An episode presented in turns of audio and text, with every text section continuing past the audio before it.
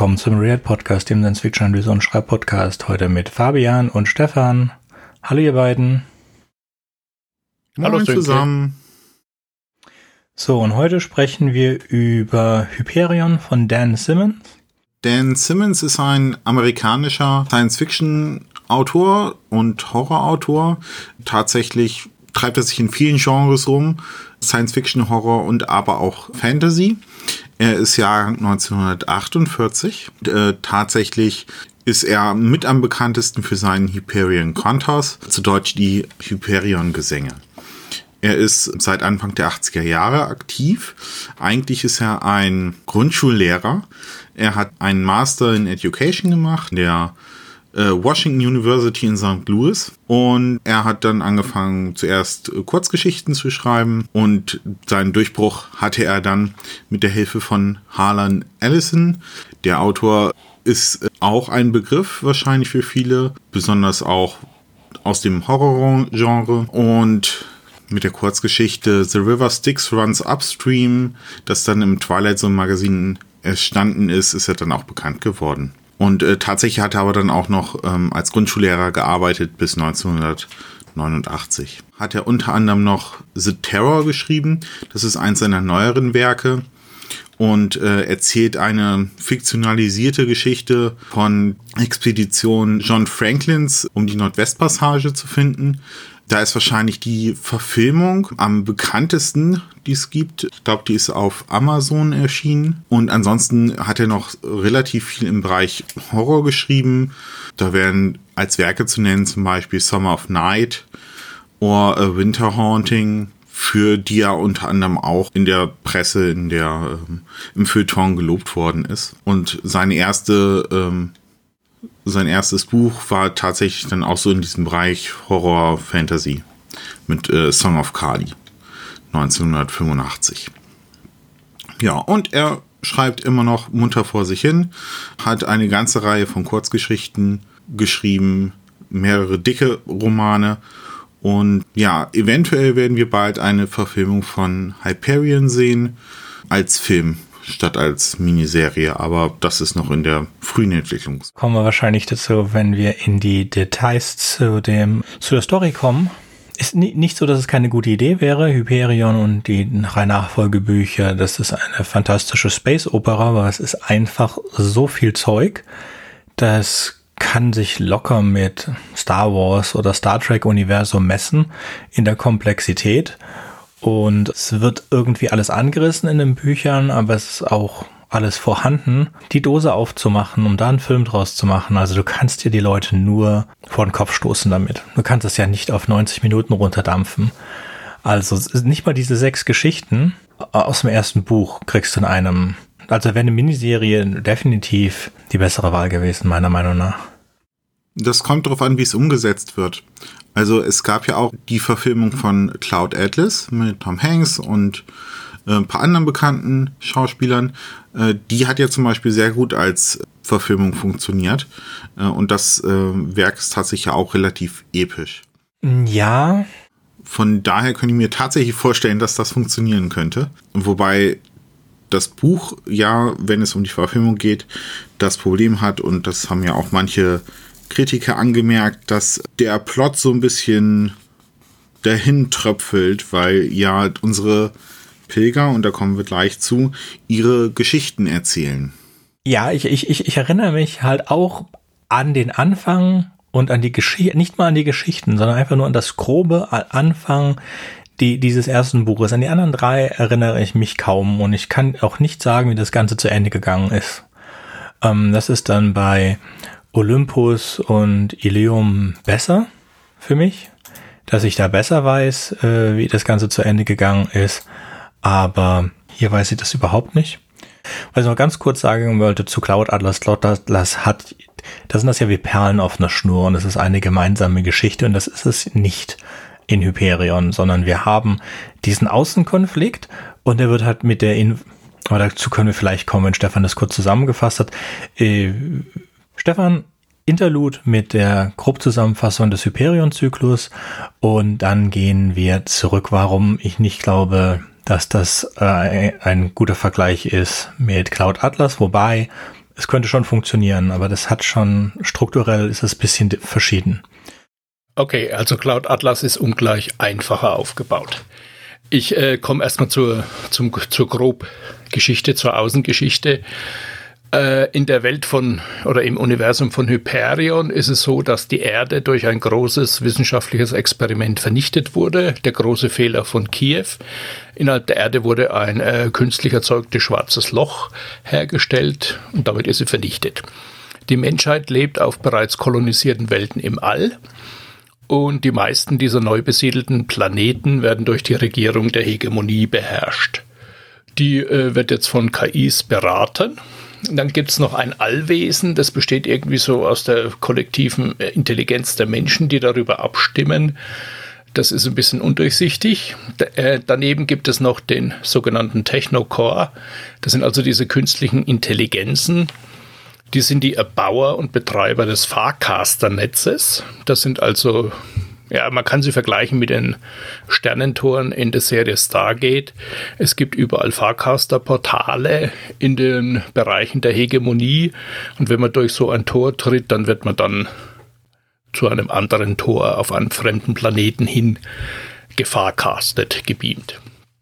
Die, der Technocore ist auch der Erfinder der Fatline. Das bedeutet Echtzeitkommunikation über beliebige, auch astronomische Distanzen quer durch das Weltall, hauptsächlich Audio mit einem Avatar-Hologramm.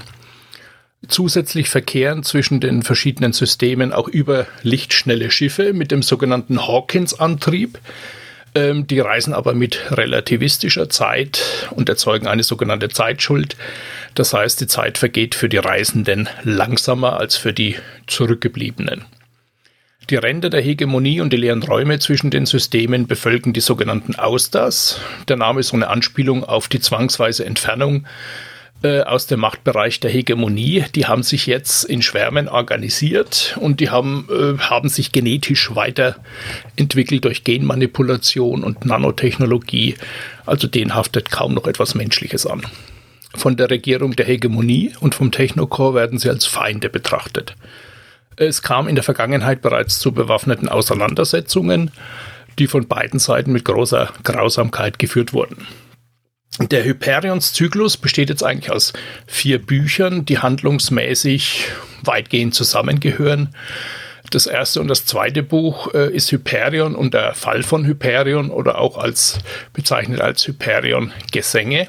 Die gibt es jetzt immer im Doppelpack zu kaufen. Das macht Sinn, denn am Ende des ersten Bandes, der hier im Mittelpunkt dieser Podcast-Folge steht, bricht die Handlung nämlich ab. Also kurz zur Haupthandlung von dem ersten Buch Hyperion.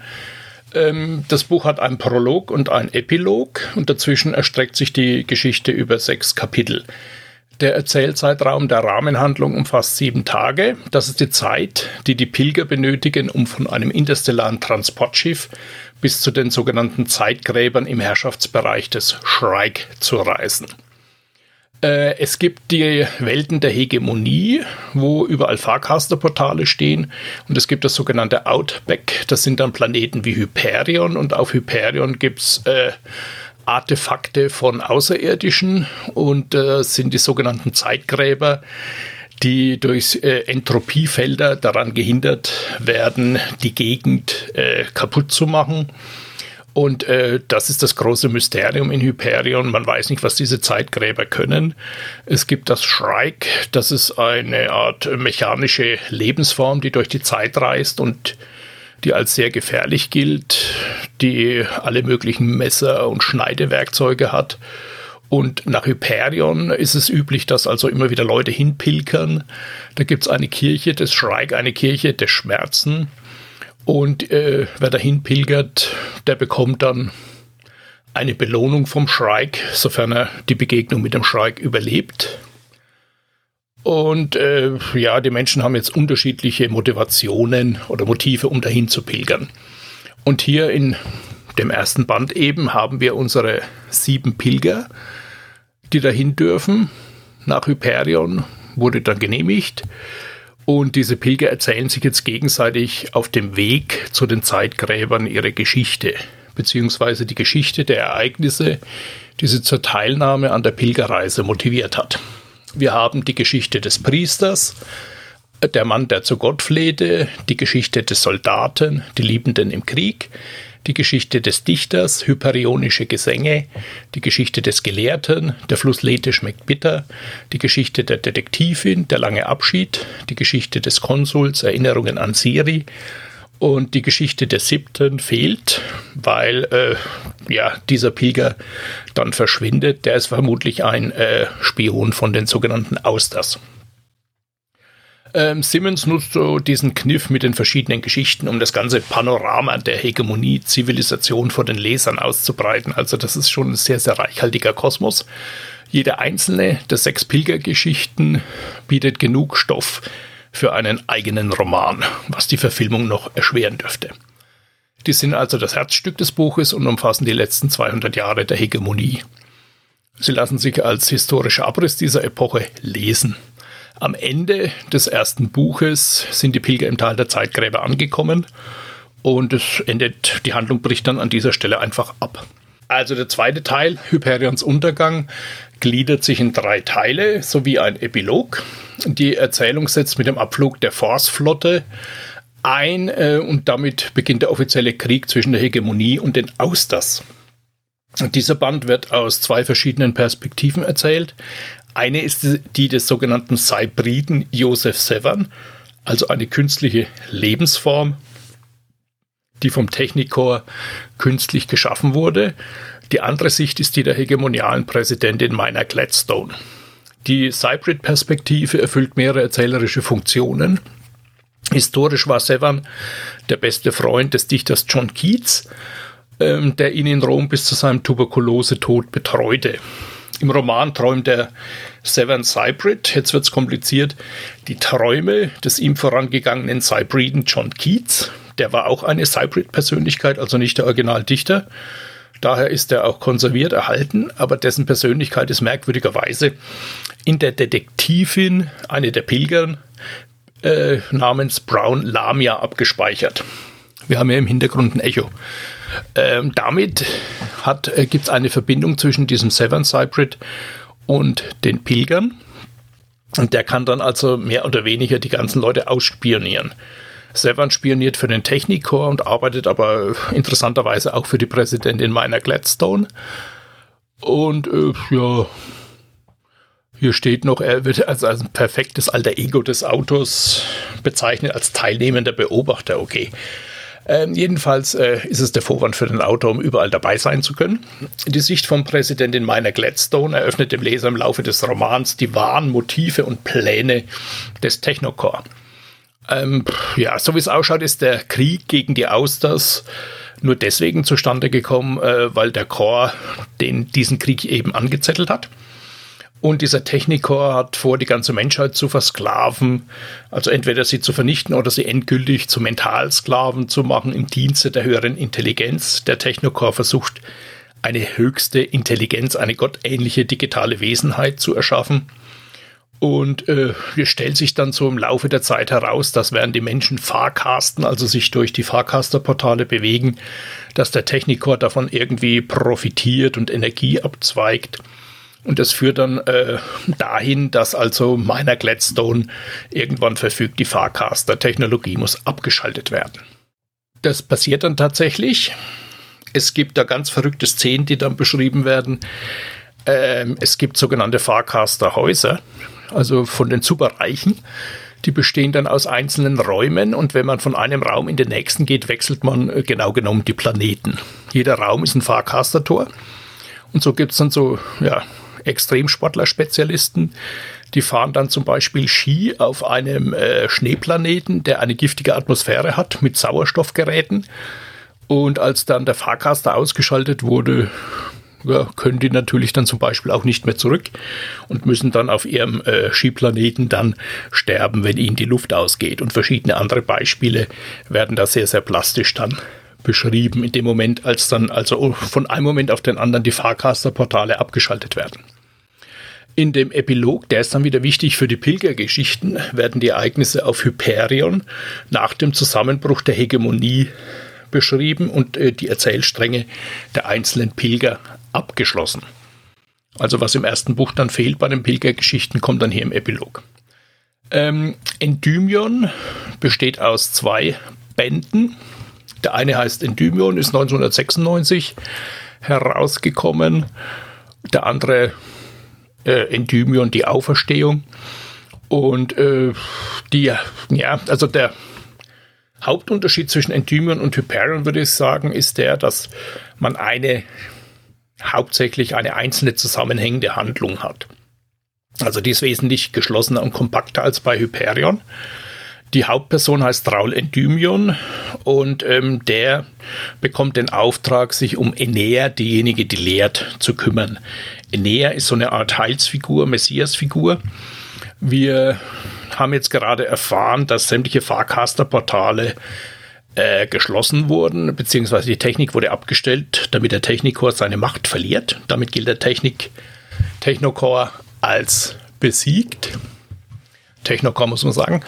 Und äh, jetzt ist es natürlich nicht mehr möglich, dass die Menschen überhaupt Raumfahrt betreiben, ohne dass sie jetzt riesige Mengen an sogenannter Zeitschuld anhäufen.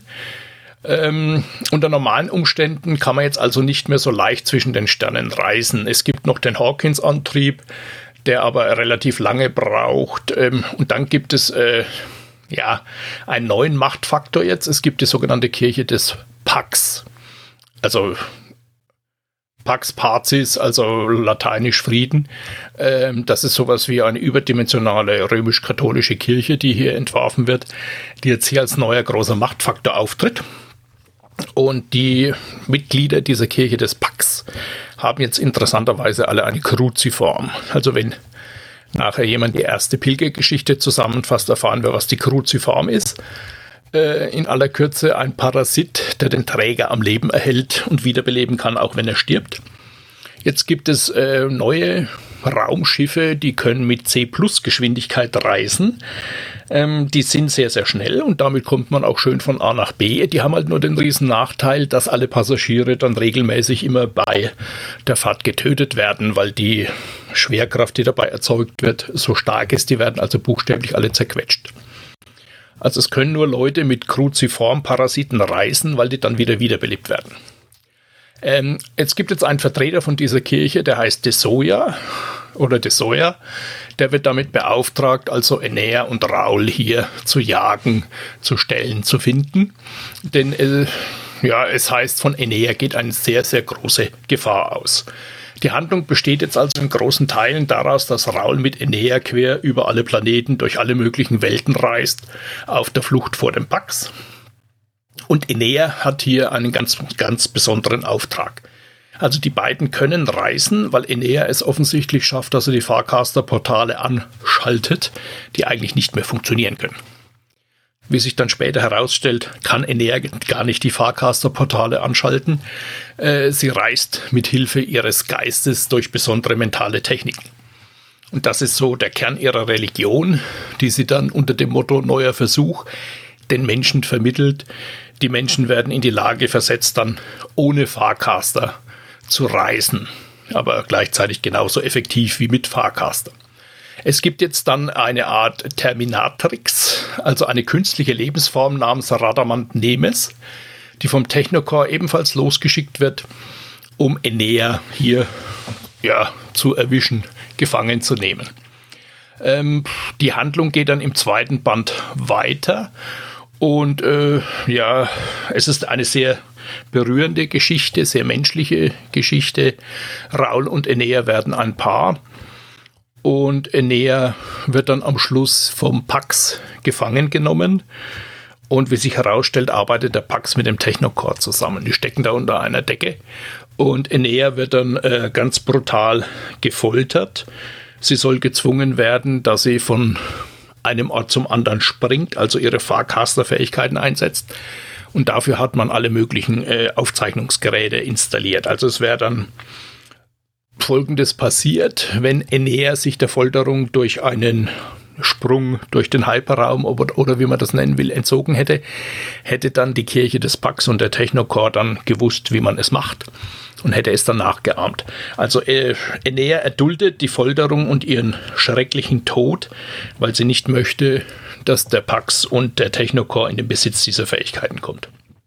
Und so passiert es dann also, dass dann also die Menschheit hierbei gewinnt und diese neuen Fähigkeiten gewinnt. Also es gibt noch mehr Details, die ich erzählen könnte, aber ich fasse mich jetzt bewusst kurz. Ähm, Endymion, würde ich sagen, spielt im selben Universum wie Hyperion. Bei Ilium und Olympus bin ich mir nicht so ganz sicher. Das wird jetzt relativ verrückt. Ähm, der Name Ilium kommt nicht von ungefähr, denn es geht hier um den Trojanischen Krieg. Und der findet auf dem Mars statt. Es gibt die griechischen Götter, überlebensgroße Gestalten, die sind genetisch manipuliert, durch Nanotechnologie optimiert.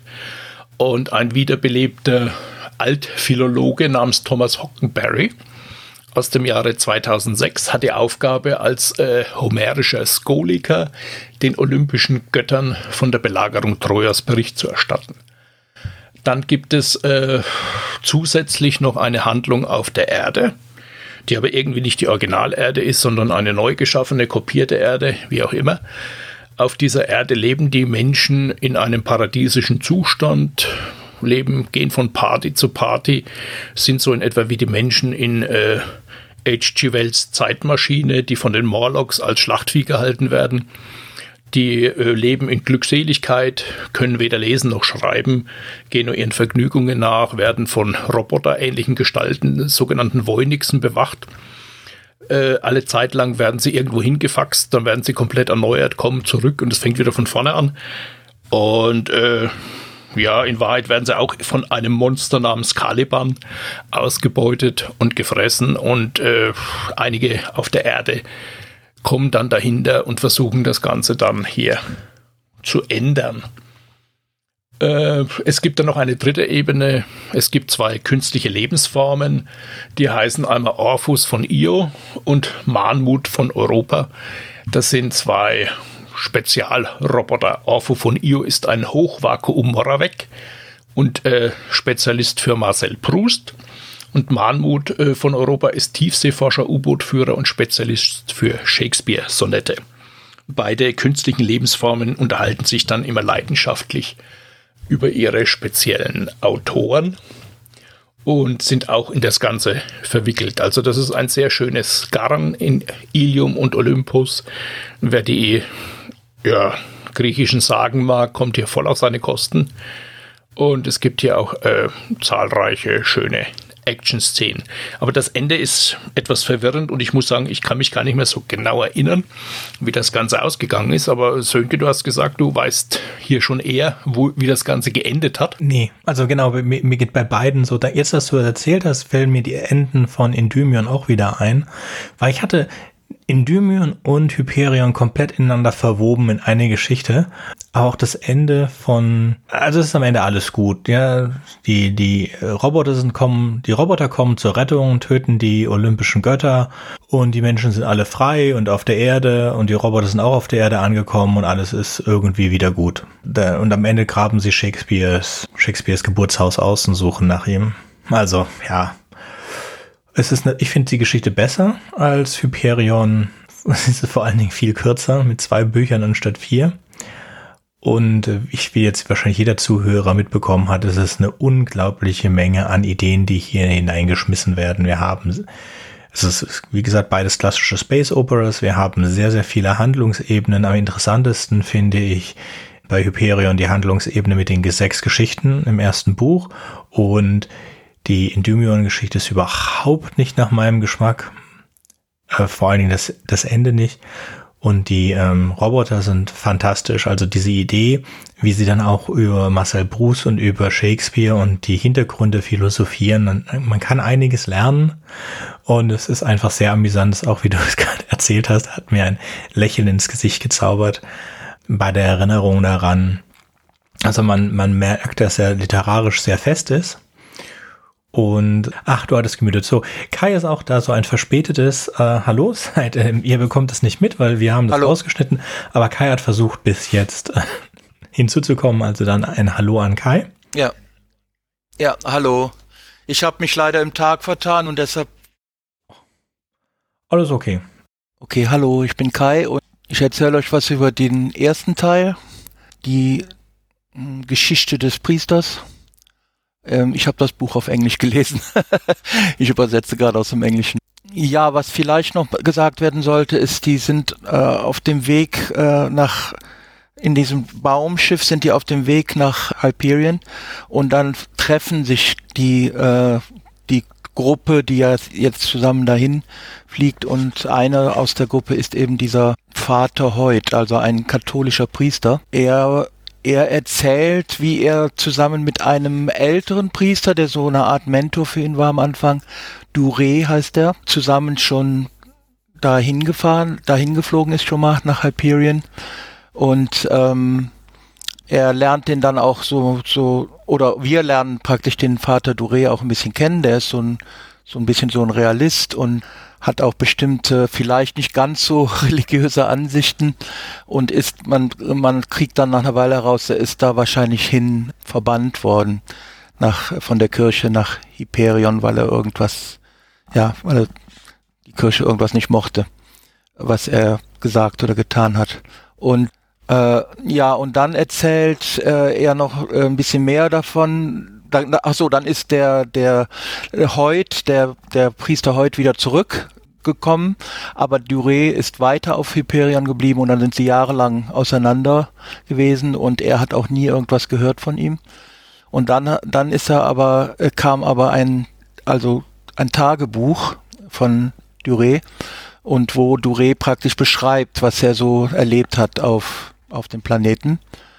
Äh, da ist natürlich sehr, sehr viel jetzt drin. Letztendlich äh, macht er so eine Odyssee. Er, besucht verschiedene Städte, Kiez und so weiter. Und äh, ach so, die Städte heißen teilweise so wie bekannte literarische Dinge oder Menschen. Und ja, und dann kommt er jedenfalls irgendwann nach, nach, nach einigen Strapazen, also wo er auch äh, sehr krank war und so, kommt er dann auf diese sag mal, einheimischen Submenschen, so wird das jedenfalls gesehen, also, also sind auch kleinerer Statur, die Bikura. Er versucht dann Kontakt mit denen aufzunehmen. Irgendwann gibt es aber dann einen großen Schock, als er, als er mitbekommt, dass ein einer seiner Mitreisenden, der mit ihm zusammen dahin gereist ist, von denen einfach getötet wurde. Also äh, am Anfang weiß er gar nicht, wer den getötet hat, aber die haben ihm einfach den Hals durchgeschnitten dann gibt's so dis eine Diskussion mit denen, wo er dann nach und nach ihm klar wird, die reden immer von dem, der, dem wahren Tod. Also die hätten dem, dem Mitfahrer da von dem, von dem Duré hätten sie den wahren Tod geschenkt. Und ähm, er, er würde ja die Kreuzform, er würde die, ich weiß nicht, ob das im Deutschen so heißt, die Kreuzform würde er ja, der, er würde ja der Kreuzform folgen, deshalb hätten sie ihn dann nicht getötet.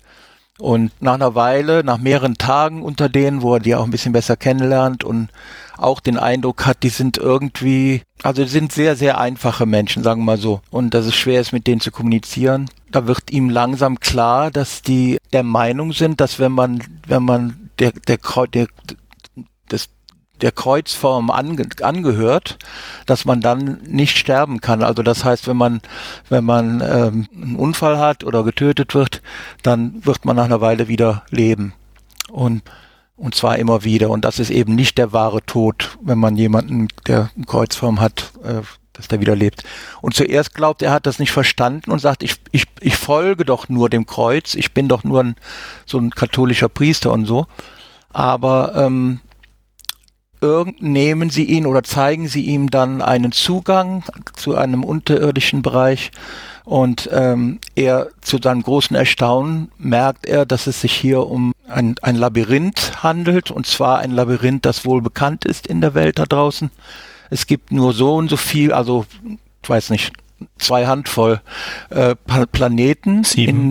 in, im Uni genau im Universum, die diese Labyrinthe haben und äh, diese unterirdischen praktisch Strukturen, also Lehren kann man sagen, und die auch irgendwie erstellt wurden. Man weiß aber nicht wie, aber offensichtlich von Leuten, die also fortgeschritten waren und so.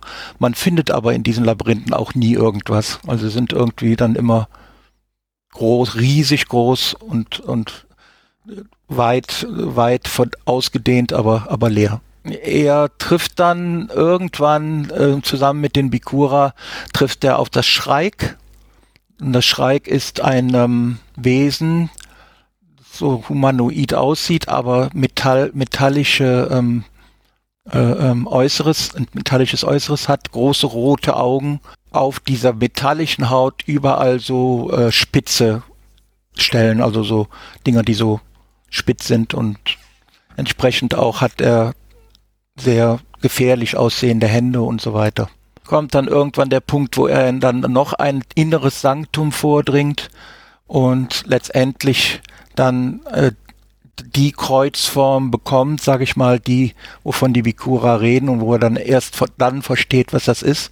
Das ist praktisch so ein, so ein kreuzförmiges äh, Teil, äh, was da er dann praktisch auf der Haut trägt, also auf, auf vorne auf seinem Sternum trägt und das sich aber dann nach einer, nach einer kurzen Zeit da fest, äh, festmacht irgendwie und dann wachsen da auch so irgendwie so Adern oder sowas äh, draus heraus. Also es ist jetzt ein Teil von ihm.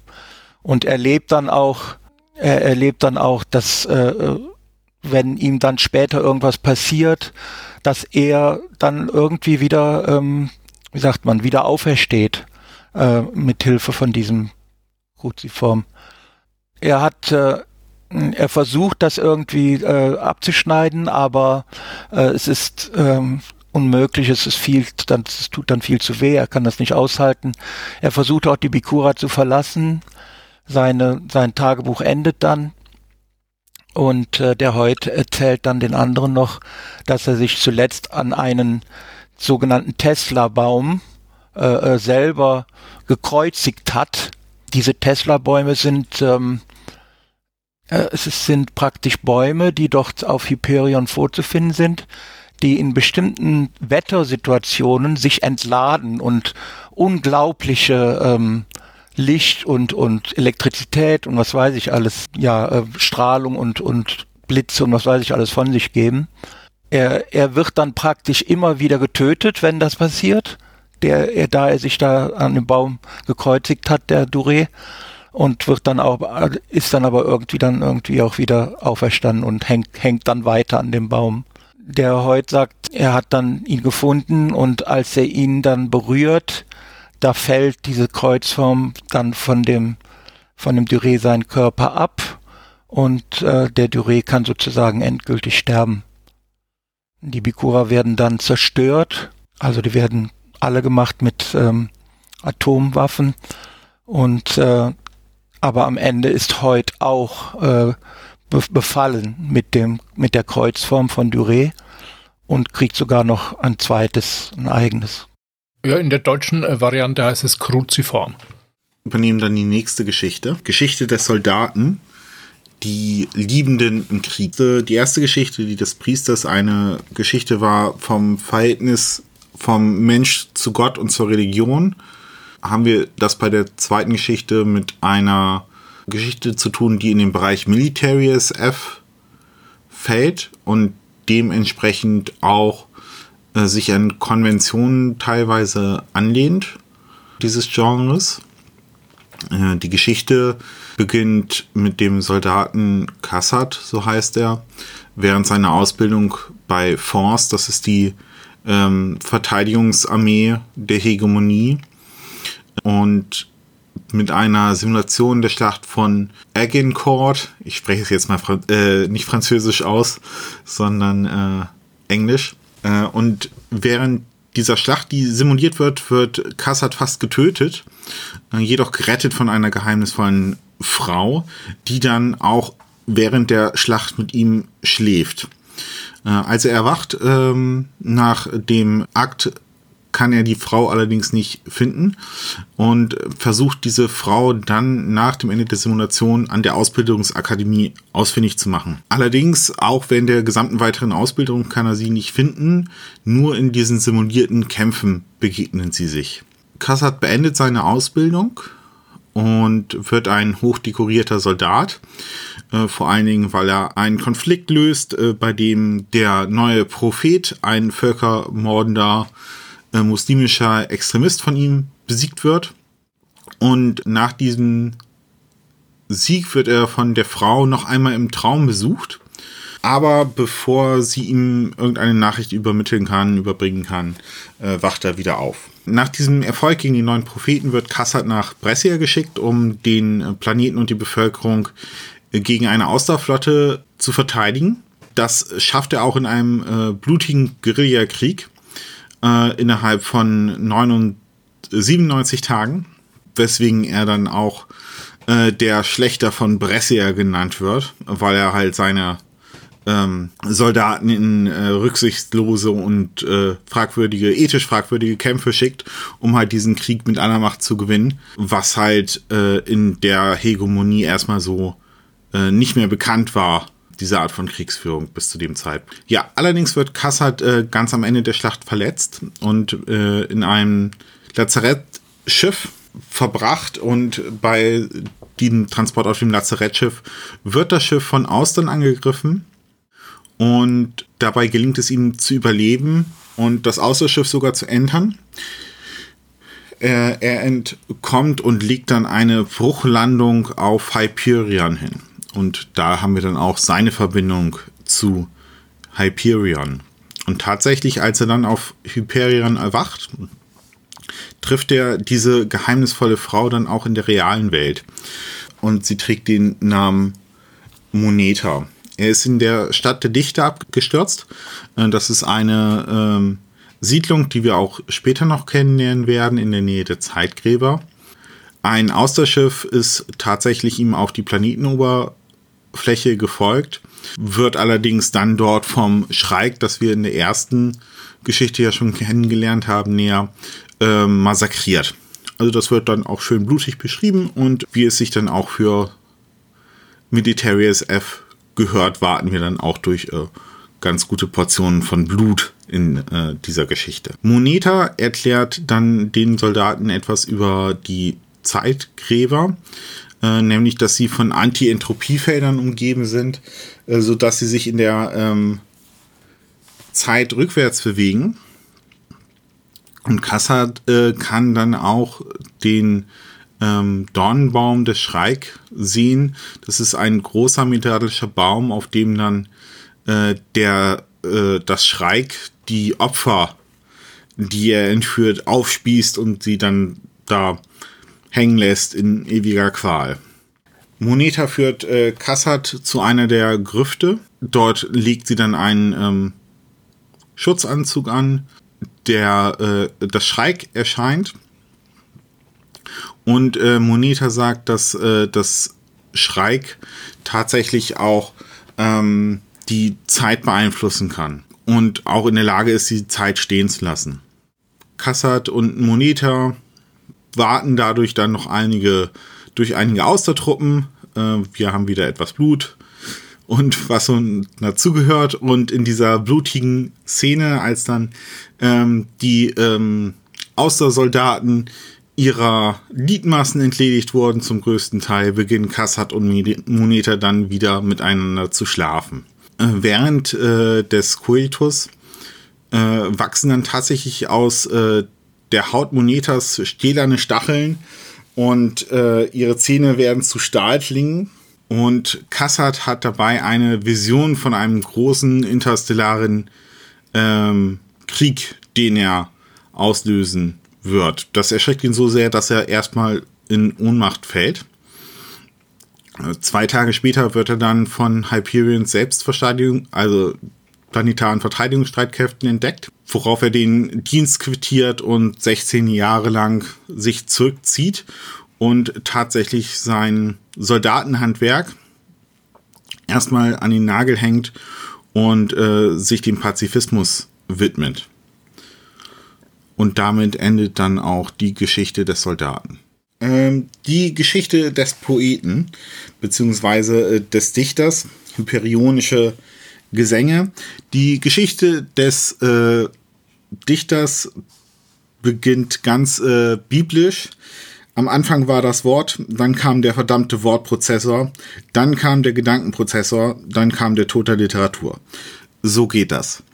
Und das könnte man auch dann für einen großen Teil der Geschichte tatsächlich schon als Zusammenfassung nehmen. Ähm, Martin Selenius ist äh, unser Dichter, unser Poet. Er, ähm, erzählt im Grunde seine Lebensgeschichte. Er ist auf der alten Erde aufgewachsen, in äh, relativem äh, Reichtum. Erst mit 16 Jahren hat er tatsächlich Armut kennengelernt und äh, musste sich dann erstmal übergeben, als er seinen ersten Bettler äh, gesehen hat. Er wurde von Privatgelehrten unterrichtet, ähm, hat äh, beste humanistische Bildung ähm, bekommen, sprich Latein gelernt, Altgriechisch gelernt, sich mit Literatur beschäftigt. Ähm, und das ganz ohne irgendwelche ähm, Augmentierungen, die ihm dabei helfen würden. Und das sieht er halt sein, seine große äh, Überlegenheit an. Äh, allerdings ist er halt aufgewachsen zu der Zeit, als die alte Erde bereits im Sterben lag, äh, weswegen er dann von seiner Mutter ausgeschickt wurde, als äh, die Higira begann, äh, in einem Schiff im kryogenischen Schlaf, äh, einem Unterlichtgeschwindigkeitsschiff tatsächlich zu dem Zeitpunkt. Ähm, das hatte allerdings dann auch für ihn Folgen, die weniger angenehm waren. Denn äh, zu diesem Zeitpunkt sorgte das bei einer von sechs Personen zu gesundheitlichen Schäden. In seinem Fall ein Schlaganfall, äh, die ihm die rechte Gehirnhälfte kostete. Äh, er wurde auf Heaven's Gate verschlagen ähm, und musste erstmal eine Zeit lang für einige Jahre mit einem äh, Vokabular von nur wenigen Worten auskommen. Insgesamt waren das neun. Fick, Scheiße, Pizze, Fotze, Fotze Gottverdammt, Wichser, Arschloch, Pipi und Kacker. Ähm, und darauf beschränkte sich dann seine gesamte Welt als Dichter. Äh, er gibt in seiner Geschichte an, dass das für ihn jetzt nicht so das Problem war, denn der Dichter ähm, fügt nicht äh, drückt keine Worte aus, sondern äh, tatsächlich die Wahrheit. Und äh, in dieser Hell's Gate äh, Kolonie, die halt das übelste Loch war, wo das Sprichwort lautet, atme und stirb, ähm, da musste er drei Jahre lang äh, Schlamm buddeln und hat tatsächlich angefangen, an seinen, äh, seinen Gesängen zu arbeiten als Dichter. Er durch einen glücklichen Zufall ähm, wurden seine Manuskriptseiten, als er dann das Sprechen wieder gelernt hatte, an eine Verlegerin weitergegeben und die hat dann, äh, die fand das so toll, äh, dass sie das Buch rausgegangen, rausgegeben hat und er wurde praktisch äh, innerhalb weniger Tage von einem äh, der bettelarmsten Menschen der Hegemonie zu einem Reich, der reichsten Menschen. Denn äh, seine Geschichte The Dying Earth, also die sterbende Erde, verkaufte sich erstmal über drei Milliarden Mal. Der richtige Dichter am richtigen Ort zur richtigen Zeit. Allerdings, damit das Buch erfolgreich sein sollte, hat die Verlegerin einiges rausgekürzt, was ihm nicht gepasst hat. Und ähm, da das Buch aber so erfolgreich war, hat sie ihm erlaubt, dann beim nächsten Buch, dem Nachfolger, äh, wo er über sein Leben in Hell's Gate äh, geschrieben hat, äh, so zu schreiben, wie er wollte, was dann dazu geführt hat, dass sich davon dann auch nur noch ähm, einige tausend Exemplare verkauft haben. Äh, es wäre halt zu gut geworden, geworden um sich zu verkaufen. Ähm, daraufhin, äh, weil sich das Buch halt dann nicht mehr verkauft hat, wurde er von der Verlegerin gezwungen, ähm, weitere Fortsetzungen zur, äh, zu seiner sterbenden Erde zu schreiben, die übelster Schund waren. Und ähm, nachdem er sich dann ähm, unter Drogen gesetzt hat, alkoholisiert hat und rumgehurt hat äh, für zehn Jahre, äh, hat er entschieden, weil er seine Muse verloren hat, äh, alles zurückzulassen, sein Haus äh, zu verkaufen, was äh, 36 äh, Quatsch, äh, 37 Zimmer auf 36 Welten hatte ähm, und sich dem äh, Dichterkönig Billy anzuschließen, ähm, der vor den ähm, vor der Flotte eines Aufständigen ähm, floh äh, und dann genau tatsächlich mit seinem Hofstaat, äh, also ein Dichterkönig hat dann einen Hofstaat aus gescheiterten Dichtern, selbstverständlich, äh, so wie auch Martin Selinus einer war, ähm, nach Hyperion überzusiegeln, überzusiedeln in eben die Stadt der Dichter, ähm, in dessen Nähe auch Kassad abgestürzt ist. Ähm, die Stadt wird aufgebaut, erstmal ist auch alles gut. Äh, dann beginnt allerdings das Schreik sein Unwesen zu treiben in der Stadt und die Bewohner der Stadt einen nach dem anderen äh, abzuschlachten. Das sorgt dafür, dass Martin Selenius seine Muse wiederfindet und tatsächlich an seinen Gesängen weiterarbeiten kann. Ähm, die Geschichte endet damit, dass äh, der Dichterkönig Billy ähm, das gegenüber Martin Selenius erwähnt und dann tatsächlich auch äh, zu diesem Zeitpunkt dann vom Schreik äh, genommen und an den Dornbaum äh, gehangen wird. Und äh, ja, Martin Selinus ist darüber so bestürzt, dass er dann tatsächlich auch anfängt, sein Manuskript äh, zu verbrennen. Ja, und so endet dann die Geschichte äh, unseres Dichters damit, dass er halt sein, seinen Kantos, seine Gesänge nicht vollenden kann, weil ihm das mordende Schreik fehlt. Ich erzähle die Geschichte des Gelehrten. Einer der Pilger heißt Sol Weintraub. Er fällt dadurch auf, dass er ein kleines Baby mit sich führt. Dieses Baby ist seine Tochter Rachel und die hat zunächst mal ein ganz normales Leben geführt auf Barnards Welt mit ihrer Familie, mit ihrem Vater Sol Weintraub und der Mutter Sarah Weintraub. Im Alter von 20 Jahren geht sie dann als studierte Archäologin mit einer Gruppe von anderen Wissenschaftlern nach Hyperion, also reist interstellar mit einer Zeitschuld von einigen Jahren und versucht da die außerirdischen Artefakte, also die Zeitgräber, zu erforschen.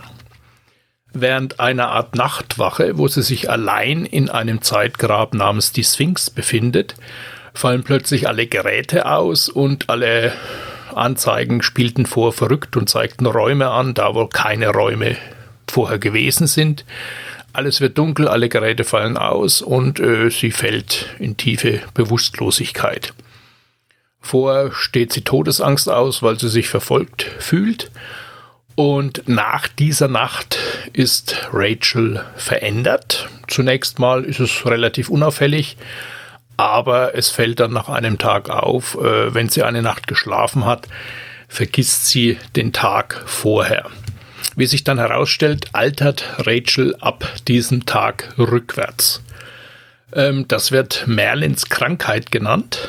Sie erlebt, sie wacht also frühmorgens immer auf und kann sich nur an alles erinnern bis zu dem Tag vorher. Also mit jedem Schlaf verliert sie einen weiteren die Erinnerung an einen weiteren Tag ihres Lebens. Und sie wird von Tag zu Tag immer jünger und jünger. Ähm, seit dieser Geschichte in den Zeitgräbern äh, hat ihr Vater Sol Weintraub immer wieder denselben Traum. Er träumt von einer merkwürdigen Gestalt mit roten Augen, die ihm äh, mit Donnerstimme befiehlt, dass er seine Tochter Rachel nehmen soll und damit nach Hyperion pilgern soll und er soll Rachel dort als Brandopfer darbringen. Das Ganze ist nicht von ungefähr in etwa vergleichbar mit der biblischen Geschichte von Abraham und Isaak. Abraham wird von Gott befohlen, seinen Sohn Isaak zu opfern. Aber Gott hindert Abraham im letzten Moment daran, als er sein Messer schon gezückt hat, Abraham, äh, den Sohn Isaak zu schlachten. Und weil er so gut gehorcht hat, darf Abraham das komplette Menschengeschlecht gründen als Stammvater. Ähm, Sol Weintraub beschäftigt sich, obwohl er eigentlich äh, anfangs immer als Historiker bezeichnet wird, äh, sehr stark mit allen möglichen ethischen Systemen, ist also im Grunde genommen ein Philosoph von den Büchern her betrachtet, die er dann schreibt. Und er beschäftigt sich dann auch sehr stark also mit dieser Frage, wie kann das funktionieren, dass ein Gott jemanden befiehlt, seinen Sohn zu töten und also mit diesen ganzen ethischen Fragestellungen. Und jetzt wird er selber hier in diese ethische Fragestellung verwickelt. Er weigert sich zunächst hier, also diesem Traum zu folgen und dann nach Hyperion zu reisen und so etwas Absurdes zu versuchen. Äh, Rachel wird also von Tag zu Tag immer jünger und das stellt massive Probleme dar, denn jede, äh, alle Menschen, die sie kennt, einschließlich ihre Eltern und Schulfreunde, die werden von Tag zu Tag natürlich älter und sie wird immer jünger und sie vergisst dann aber alles, was am Tag vorher passiert ist. Also es werden alle möglichen Kuren ausprobiert. Die jetzt nicht der Reihe nach wirklich konkret beschrieben werden. Und äh, Sol Weintraub lässt auch nichts unversucht, um herauszufinden, was man da tun kann. Aber keine Behandlung schlägt an, nichts hilft. Rachel hat einen Freund namens Melio, der reist mit einem Forschungsteam zu den Zeitgräbern nach Hyperion und versucht dann vor Ort herauszufinden, was da schiefgelaufen ist. Der findet nach mehreren Jahren aber auch nichts Wichtiges und kann ihr nicht helfen. Und äh, irgendwann geht Sol Weintraub dann dazu, dazu über, auf Bitten seiner Tochter Rachel äh, an jedem Tag, an dem sie neu aufwacht, äh, so zu tun, als wäre überhaupt nichts passiert. Man gaukelt ihr also ein völlig normales Leben vor und verhindert, dass sie Kontakt zu irgendwelchen Schulfreunden aufnimmt, um nicht herauszufinden, täglich aufs Neue, dass ihr ganzes Leben hier in Schieflage geraten ist. Und das geht eben so lang weiter, bis Rachel dann also wirklich dann so jung geworden ist, dass sie ein Baby ist, das jetzt in Windeln gewickelt wird. Und ähm, ja, wie sich herausstellt, hat die Frau Sarah Weintraub denselben Traum wie Sol Weintraub und irgendwann unterhalten die sich auch drüber und äh, Sarah möchte, dass Sol dann auch nach Hyperion geht und das äh, Opfer dann vollzieht oder sie möchte auf jeden Fall, dass er nach Hyperion geht. Äh, sie stirbt dann bei einem Unfall und am Ende ist dann also Rachel jetzt also wirklich dieses kleine Baby, das soll Weintraub auf seine Pilgerfahrt hier mitnimmt. Aber das Problem ist, er darf nicht so einfach nach Hyperion. Hyperion ist inzwischen Sperrzone und es dürfen da keine Touristen hin, keine Pilger mehr hin. Und er wendet sich dann an die Öffentlichkeit, spricht in einer Talkshow und sorgt dann dafür, dass man ihm hilft. Es wird sehr medienwirksam vermarktet, dass Rachel dann also sterben muss, wenn man nichts dagegen unternimmt und er nicht nach Hyperion reisen darf. Er setzt es durch, er reist mit Rachel, also mit den anderen Pilgern, nach Hyperion. Am Ende seiner Geschichte geht die ganze Gruppe hier nach draußen, bewundert die Sterne und dabei äh, erkennt man plötzlich, dass das Baumschiff von Het Mastin, da waren Stimme des Baumes, von den Austern zerstört wird. Die Austern greifen an. Äh, Mastin äh, reagiert aber irgendwie komisch darauf, er zieht sich zurück, reagiert nicht richtig und am nächsten Tag ist sein Raum leer. Man findet eine Menge voll an Blut und äh, ist insgesamt sehr, sehr verwirrt. Ähm, die Geschichte des Gelehrten, die findet dann im zweiten Teil von Hyperion ihre Auflösung oder eine Art Ende. Das ist ein bisschen verwirrend. Ähm, Sol bringt Rachel zum Shrike. Also am Ende von dem ersten Buch ist es ja so, dass die Pilger da in Richtung Zeitgräber marschieren und dann bricht die Handlung ab. Und dann beginnt dann das zweite Buch. Und erst dann so wirklich so ziemlich gegen Ende des zweiten Buches, dann wird dieser Erzählgang aufgelöst, dieser Faden dann zu Ende gebracht. Äh, bringt Rachel tatsächlich zum Shrike. Er steht vor der Sphinx, der Shrike kommt heraus, er drückt dem Shrike Rachel in die Hand. Ähm, das Shrike verschwindet mit dem Baby im Zeitgrab und Sol versucht hinterherzulaufen, kann es aber nicht, weil ihn die Entropiefelder daran hindern. Er kommt nicht hinein. In der Sphinx selber ist jetzt dann äh, der Cybrid Keats, äh, nicht der Original Cybrid äh, Severin. Der hat sich inzwischen in den Cybrid Keats verwandelt, weil die Persönlichkeit auf ihn übergegangen ist. Und er schafft es mit Hilfe eines äh, anderen Artefaktes, was jemand, der Pilger, eigentlich im Gepäck mit sich geführt hat, dem Shrike das Baby wieder abzunehmen. Und äh, ja, dann blendet die Szene wieder nach draußen. Irgendwann später kommt dann plötzlich eine erwachsene Rachel mit dem Baby Rachel aus dem Zeitgrab zurück. Nach draußen trifft dort auf Sol Weintraub und diese Ra erwachsene Rachel, die wird dann aber als Kasats Moneta identifiziert. Die Kasat-Episode liegt für sie aber noch in ihrer eigenen Zukunft. Diese erwachsene Rachel kommt aus der Zukunft und wurde ausgebildet, um das Shrike in Schach zu halten.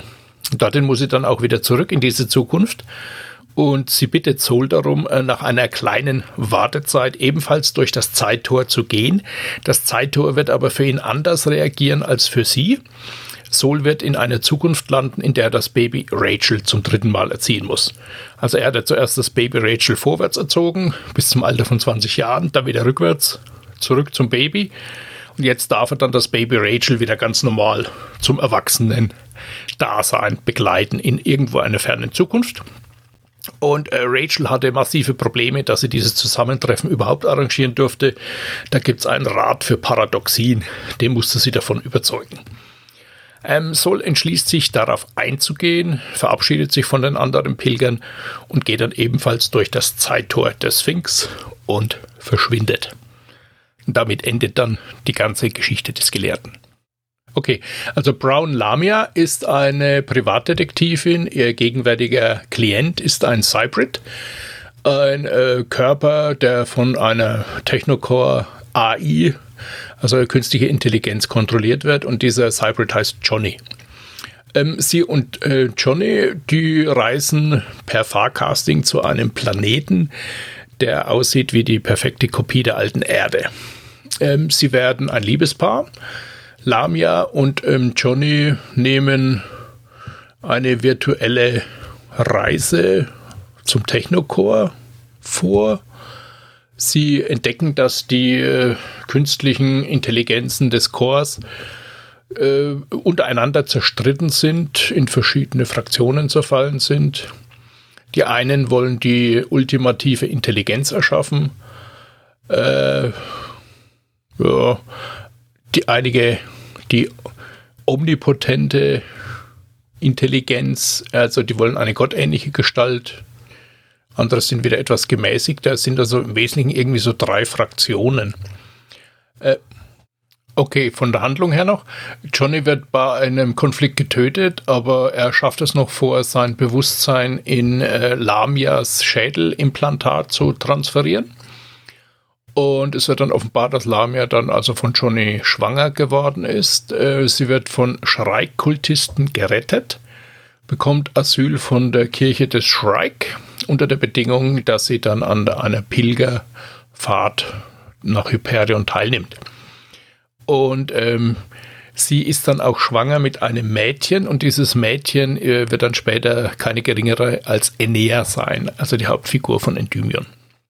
Ja, also es die drei Fraktionen, um jetzt kurz zwischen zu grätschen, grätschen äh, nennt, äh, ich habe die jetzt noch mal rausgesucht, ähm, das sind die äh, Stables, äh, The Volatiles and The Ultimates. Ähm, the, äh, the Stables, also die stabilen, äh, die glauben daran, dass tatsächlich diese Technocore-Intelligenzen äh, zusammen mit den Menschen koexistieren können. Äh, dann gibt es die Volatiles, also die beweglichen. Der deutschen Übersetzung heißen die irgendwie anders.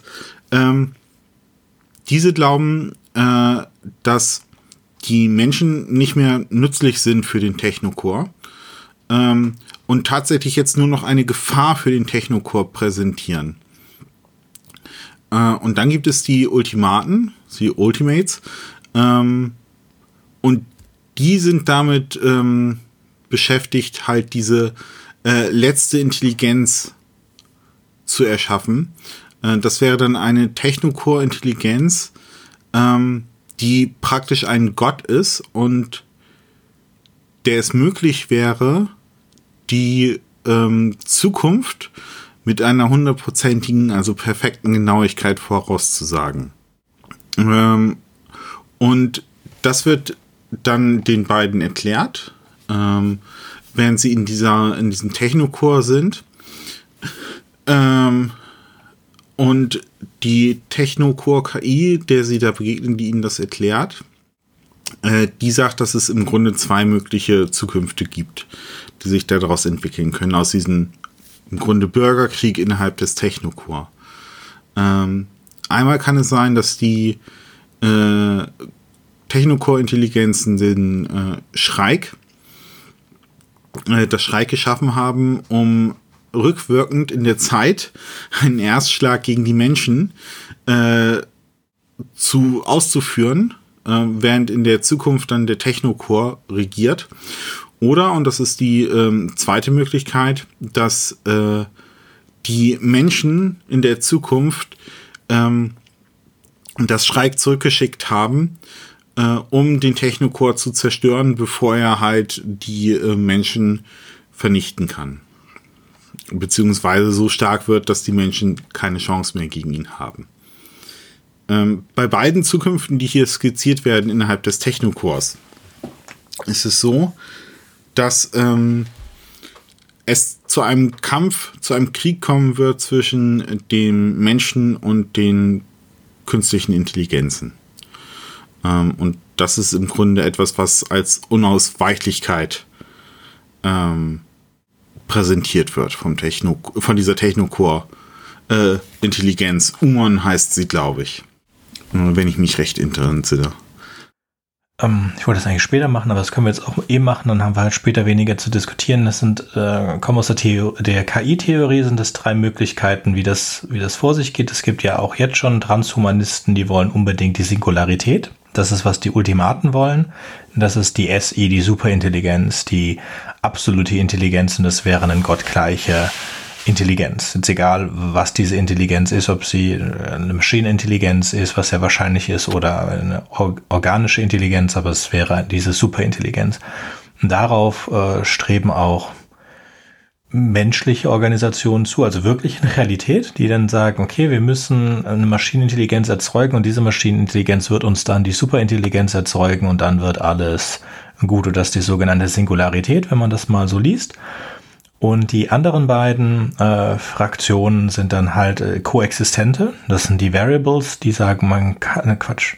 Die Stables äh, sind koexistente. Das sind also künstliche oder Maschinenintelligenzen, die eine Koexistenz mit der Menschheit ähm, wollen oder für plausibel oder für machbar halten. Und die Stables denken das nicht. Wobei die, beiden die, die Geschichte mit dem Strike bedeutet dann aber, dass die Ultimaten gar nicht gewonnen haben, beziehungsweise die Ultimaten die SI niemals erzeugt hätten, weil die SI würde ja da ent, entweder ist die Geschichte der Menschheit und die Geschichte des, äh, des Technokurs so irrelevant für die SI, ähm, dass das Schreik und den ganzen Quatsch äh, weiter existieren kann, oder sie haben es nie geschafft, diese Superintelligenz und die Singularität zu erzeugen. Finde ich ganz lustig. Gut, damit versuche ich mich mal in kurz an der letzten Geschichte, die Geschichte des Konsuls. Und zwar ist das auch die einzige Geschichte, an die ich mich erinnern kann, nach, weiß nicht, über 10, 15 Jahren, in denen ich dieses Buch äh, damals durchgegangen bin. Ähm, der Konsul ist auf einem Schiff. Das Schiff hat die Aufgabe, auf einer weit entfernten Wasserwelt einen Fahrcasterportal zu erzeugen und dazu müssen mehrere äh, äh, in, in, in, in relativer Zeit Flüge dahin gemacht werden. Und jedes Mal vergehen halt auf diesem Planeten ein, ein großer Zeitraum. Und er verliebt sich am Anfang, und das wird auch nicht ganz klar, direkt in eine Dame dort.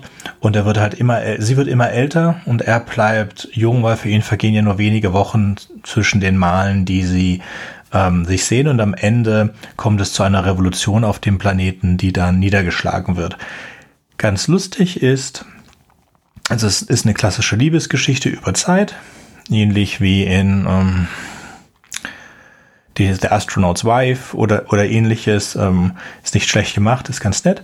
Lustig ist, dass dieses, dieser Wasserplanet ist das Badezimmer des Poeten in seinem Haus, das sich über ähm, wie viel? 27 Welten? Äh, nee, das waren, ich glaube, das waren 37 Zimmer auf 36 Welten. Genau, und eins davon ist das Badezimmer und das ist ein Floß da auf dieser Welt, die er dann mit seinem ja, Notdurf... Eine Toilette ohne Wände. Genau, genau, genau. Und das ist halt, äh, ist ein bisschen Kritik, weil das ist ja eigentlich für was die, die Menschen da dieses, dieses Fahrcaster-Portal gebaut haben, um eigentlich dafür reiche Leute eine Toilette darzustellen. Und dadurch haben sie die ganze Kultur dieser Planet, der, Menschen, die da halt mit relativistischer Geschwindigkeit hingeflogen sind, sich eine ganze Welt aufgebaut haben, in dem Ökosystem zusammengelebt haben und dann kommt halt diese Technologie, die dann erlaubt, das Fahrkasten das instantaneous, äh, instant, ähm, sofortige Reise dorthin und danach wird es halt ausgebeutet. Und das ist eine ganz einfache Ganz einfache, aber nette Geschichte. Und damit hätten wir es eigentlich. Äh, ich denke, wir sollten beim Konsul äh, noch die große Enthüllung am Ende sozusagen nicht unerwähnt lassen, nämlich dass er halt genau das Kind der Liebe zwischen dem Farcaster Architekten äh, und der Anführerin auf Maui Covenant, so heißt nämlich der Planet, ist. Ähm, und dass er tatsächlich Konsul geworden ist im Dienste der Hegemonie, um eines Tages die Hegemonie an die Auster zu verraten und sich so zu rächen für den Untergang seines Heimatplanetens. Und, und genau das äh, ist auch die Stärke, finde ich. Also gerade ähm, der erste Band vom Hyperion Cantos ähm, ist wahnsinnig gut gelungen. Und äh, der zweite Band stieß das wunderbar ab, weil halt nicht alles aufgelöst wird. Weil diese ganzen philosophischen Fragestellungen, die innerhalb ähm, der Pilgerfahrt äh, aufgestellt werden, ähm, dem Leser überlassen werden. Hm. Welche, also, okay. Ich finde, es ist gute Popcorn-Unterhaltung, aber welche philosophische Fragestellungen? Ähm, wir haben am Anfang äh, die Geschichte des Priesters, die Geschichte, ähm, da geht es ja um das Verhältnis vom Mensch zu Gott. Genau das gleiche wird ja auch bei Sol Weintraub an, äh, angedeut, äh, ähm, aufgegriffen. Ähm, das sind durchaus Fragestellungen, mit denen man sich auseinandersetzen kann. Bei Sol Weintraub ist es so, der führt auch immer regelrechte Streitgespräche, auch mit Gott in Gedanken. Er spricht dann mit ihm und arbeitet sich regelrecht an dieser Frage ab. Also ist Gott böse, weil er Abraham befiehlt, seinen Sohn zu opfern? Ich bin auch atheistisch, aber mir hat das auch sehr gut gefallen, trotz allem. Okay. Ähm, ich fand, das äh, hat er wirklich äh, großartig, panoramaartig ähm, entwickelt.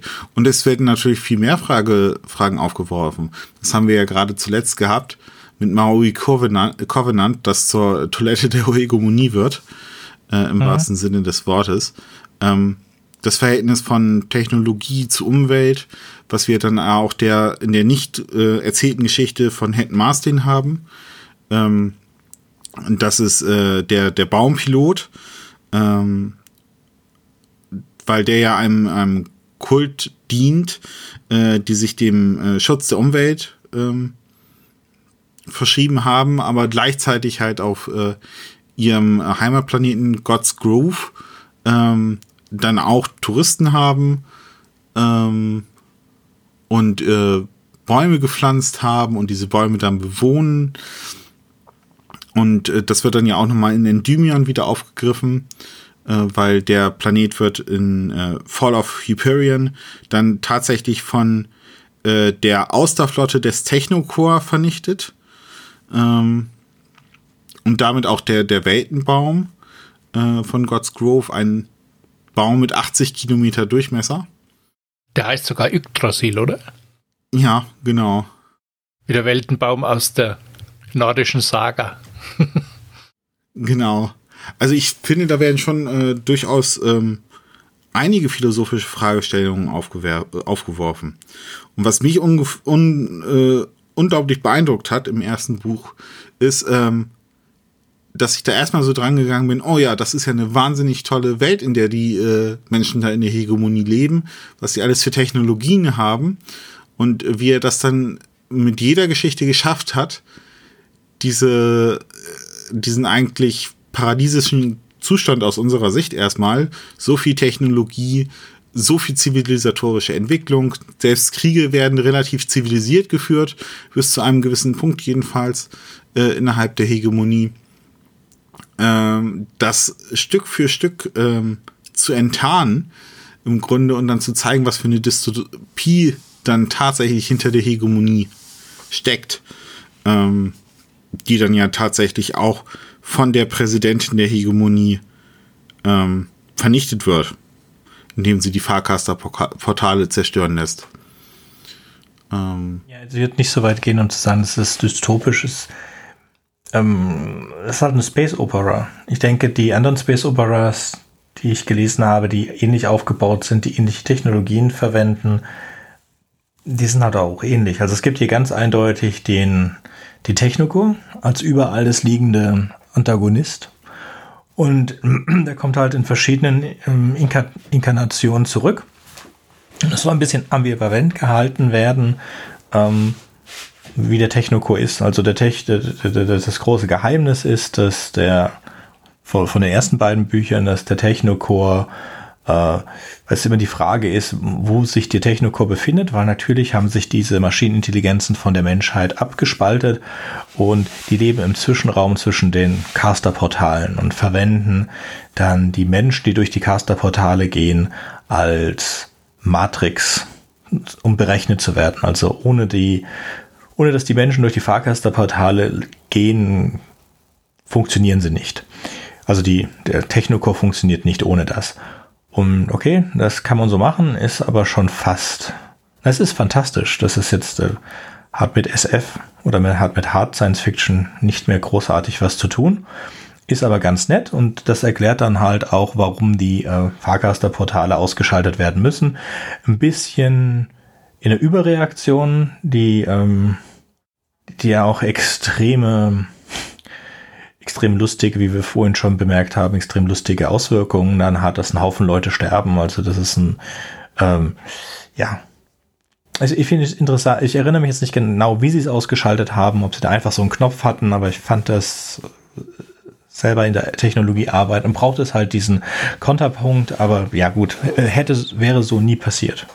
Wir würden dann einfach so mit Achsel zucken und würden die Fahrkasterportale weiterhin verwenden. Ähm, das ist halt so, wie wir Menschen sind.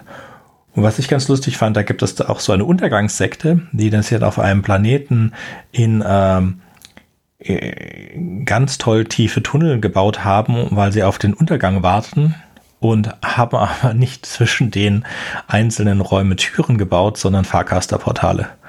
Und die sind dann ausgefallen. Und dann sind die dann, also sie hatten recht, der Weltuntergang kommt, aber sie haben sich dann eingesperrt in diese äh, tiefliegenden Tunnel und durften da dann alle schön verhungern. Was ich auch im Extrem bisschen kurzsichtig fand. Also ich finde, es ist ein, ein Haufen Seitenhiebe ähm, drauf gegen die katholische Kirche, gegen die, den muslimischen Glauben, gegen einen Haufen andere Sachen. Es sind sehr viele schöne Anlehnungen an, an literarische Dinge. Also, also nur zu dem Thema ganz kurz. Der Simmons hat ja hier alles irgendwie drin. Er hat die, diese Portale, die Fahrkasterportale, er hat die Situation da in, in, in der sechsten, im sechsten Teil, wo sich dieses Ehepaar in unterschiedlichen Ab Abschnitten immer wieder trifft, wo dann der, die eine älter geworden ist oder die andere älter geworden ist. Also was die Relativität. Also ich, ich, ich finde einfach, der, äh, im Hyperion sind unglaublich viele verschiedene Sachen äh, werden jongliert und, und verschiedenen Stellen zusammengefügt oder darüber sinniert und so. Also es ist, es ist ehrlich gesagt mir zu viel. Ich habe ähm, das Buch schon mal gelesen, vor oder 15 Jahren, und habe dann irgendwann, war mir einfach irgendwann zu viel. Ich will es jetzt auf jeden Fall zu Ende. Hm, macht das auf jeden Fall, ist es sehr gut. Ich finde, es ist nicht zu viel. Ich würde auch sagen, es ist auf jeden Fall sehr literarisch. Er lehnt sich an viele Sachen an. Er hat unglaublich viel Zeug nachgelesen. Ähm, was mir halt aufgefallen ist, was für mich immer bei Dan Simmons im Kopf geblieben sind, diese stehenden Wellen für das Bewusstsein als Bild. Das kommt auch in Olympus vor und das kommt hier vor. Und es ist, es ist ein schönes Bild, es ist nicht ganz korrekt, aber das hat er irgendwo gelesen und es ging ihm nicht aus dem Kopf. Also es gibt auf jeden Fall eine starke allegorische Sache da in dem ersten Teil, ähm, denn äh, das haben ja die Bikura haben ja, das, das spekuliert ja auch der, der Vater Dure, haben einfach die, die christliche oder katholische Botschaft äh, über die lange, lange Zeit hin äh, völlig missverstanden und jetzt anders interpretiert, ne, mit dem wahren Tod, den Kreuzfolgen und so weiter und das so interpretiert, wie es für sie sozusagen passt irgendwie. Ähm, die töten aber jeden, der keine hat. Die Bikura. Wer nicht kruziform, muss sterben. Erzähl das mal in Sachsen. Ja, aber, aber, aber ich glaube, sie haben dann praktisch das, was damals ihnen sozusagen missioniert beigebracht wurde oder was immer, haben sie eben verändert. Und ich denke, das ist zum Beispiel eine starke politische oder philosophische Allegorie, weil ähm, das ist ja letztendlich die Gefahr, wenn man äh, rausgeht und missioniert und irgendwie meint, man könne eine Religion irgendwie Ja, das ist ein einfaches In-Group, Out-Group. Ich würde jetzt nicht glauben, dass die, also es könnte gut sein, dass das Christen waren. Es könnte aber auch sein, dass das Buddhisten waren. Man weiß es nicht. Das kommt in der Geschichte, so viel ich weiß, nicht vor. Es ist nur klar, die sind da gelandet, lange bevor der Farcaster äh, da war. Die sind fast alle durch den Absturz gestorben und die, die nicht gestorben sind, wurden infiziert durch diesen lokalen Parasiten. Und dieser lokale Parasit hat sie, egal wie oft sie gestorben sind, seitdem, das sind ich glaube 400 Jahre vergangen seitdem, immer wieder belebt. Und sie wurden dadurch halt dann zu genetischen Kopien der Kopien der Kopien der Kopien und ähm, sind dann langsam halt kaputt gegangen. So weit auf, dass sie keine Geschlechtsorgane oder irgendwelche, also dass es so weit geht, glaube ich, dass sie sogar Kloaken haben und keine normalen ähm, unsere Organe. Also hat sich das, das genetisch sehr zurückentwickelt. Und ähm, ja, aber es ist klar, sie, sie sind, sie sind sie selbst, sie sind diese Lebensform und sie töten alles, das keine Kruziform hat. Für sie ist das total logisch, dafür müssen sie aber nicht irgendwie religiös geprägt worden sein, das hat sich einfach so ergeben. Ja, also ich kann es als Allegorie verstehen, ich will nur klar machen, dass die nicht, äh, zumindest bis der Pater da war, bis vor, bevor der Pater da war, nicht irgendwie missioniert worden sind. Die, das hat sich einfach bei denen so entwickelt. Ja, was ja der Kern der Religion ist, letztendlich. Das ist gut, kann man sagen, das ist ihre Religion und sie opfern ihrer Religion dann den Pater. Der hat es auch nicht besser verdient. Aber ich denke, Simmons spielt auch manchmal mit so Ideen oder Religionen oder eben Sachen aus der Geschichte. Und mhm. dann erklärt er es aber danach anders mit in seinem Universum sozusagen. Das ist das, was ihm, glaube ich, auch Spaß. Also der ganze Weltenbau zum Beispiel, die ganzen unterschiedlichen Zivilisationen und Kulturen, die Simmons da entwirft. Dracoseptem, der Planet mit der gefrorenen Atmosphäre, das war ein Endymion. Da wird es schön beschrieben. Völlig verrückte Geschichte. Aber auch sowas wie Maui Covenant, der, der Wasserplanet oder Mare Infinitum. Das sind alles so originelle Schöpfungen. Also, also ich habe äh, von ihm dann nur noch Ilium Mhm. Und ähm, ich musste da auch lachen, muss ich ehrlich sagen, als ich da, die Götter, die, die also diese nachgebauten griechisch wohnen auf dem Olympus Mons, Mons. auf Mars.